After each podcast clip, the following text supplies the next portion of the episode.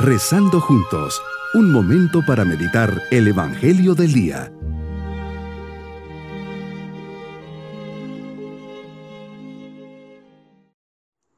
En este día, domingo de la quinta semana de Cuaresma, les saludo pidiendo a Dios la gracia de poder ofrecer este día para que Él actúe en nuestras vidas y podamos descubrir su mano amorosa. Padre lleno de bondad, me acerco a tu presencia como un hijo que necesita de tu misericordia. Tengo sed de tu amor y por eso vengo a llenar mis ánforas en tu fuente. Sé, Padre mío, que solo tú puedes llenar mi corazón, que nadie más en este mundo me conoce tan bien y que nadie ni nada puede amarme como tú lo haces. Tu mirada es tan profunda y al mismo tiempo tan cargada de amor que solo puedo sentir una gran paz y un gran gozo. Meditemos el Evangelio de San Juan capítulo 8 versículos 1 al 11. Te retiras al monte de los olivos, ahí pasas toda la noche. ¿Qué haces Señor? Ahí sin duda lo que siempre hacías en esos lugares, rezar, practicar con tu Padre, entrar en oración, es un momento de silencio, de intimidad, de soledad, para poder descubrir la voluntad de tu Padre y agarrar fuerzas para cumplirla. Señor, nos ayudas a entender que solo el amor divino puede cambiar desde dentro nuestra existencia, darle un sentido nuevo, una orientación correcta. No es la ciencia, ni el progreso, ni la mentalidad del tener o los bienes materiales los que salvan al hombre, los que le dan la verdadera felicidad y libertad. Solo tú, Señor, es lo que nos libra del pecado, raíz de todo mal. Los escribas para tentarte te llevan una mujer sorprendida en adulterio y te dicen que según la ley de Moisés debe morir apedreada. Ante esta intervención te agachas y escribes en el suelo.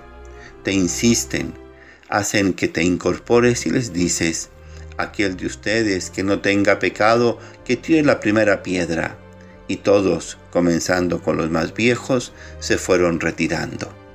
¿Quiénes somos nosotros para juzgar o tirar piedras a los demás? ¿Con qué facilidad lo hacemos? Y después quiero que no se me juzgue y se me respete. Nadie está libre del pecado. Tengo que ser el primero en reconocer mi propia debilidad y condición y no estar viendo tanto a los demás. Tú mismo le dices a esta mujer que no le condenas, que se puede ir tranquila, pero que no vuelva a pecar. La invitas a una vida nueva, nacida de ese encuentro personal contigo, el buen pastor que sana y protege.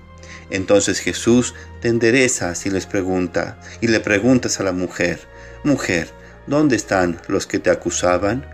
¿Nadie te ha condenado? Ella le contestó, Nadie, Señor. Y le dices, Tampoco yo te condeno vete y ya no vuelvas a pecar. Señor, eres justicia, pero también eres el Dios del amor. Siempre he escuchado que odias el pecado porque nos amas y quieres nuestro mayor bien. Tú mismo, sin tener pecado, cargaste con nuestros pecados y los del mundo, y nos repites las palabras dichas a aquella mujer. No peques más. Le pides un cambio radical de vida. No le dices, vete y vive como tú quieras, total, no pasa nada. Le mandas a renunciar al pecado.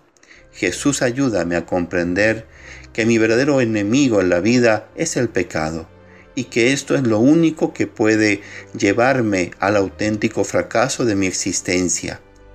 Abramos nuestro corazón a la gracia para dejarnos transformar y conquistar por el amor de Dios. Mi propósito en este día es trabajar por fraguar una conciencia pura, para ello seguiré las inspiraciones del Espíritu Santo que me invitan al bien, rechazando las tentaciones por pequeñas que sean. Mis queridos niños hoy quieren tentar a Jesús y llevan a una mujer para que dictamine su muerte. Pero él dice, quien esté en pecado, tire la primera piedra. Claro, ninguno es capaz, pues todos somos pecadores. Jesús le dice, si nadie te ha condenado, yo tampoco. Vete y no peques más. y esta mujer se va liberada de un gran peso y de la posibilidad de morir en manos de los fariseos que la querían apedrear. Y nos vamos con la bendición del Señor. Y la bendición de Dios Todopoderoso, Padre, Hijo y Espíritu Santo, descienda sobre todos nosotros. Bonito día.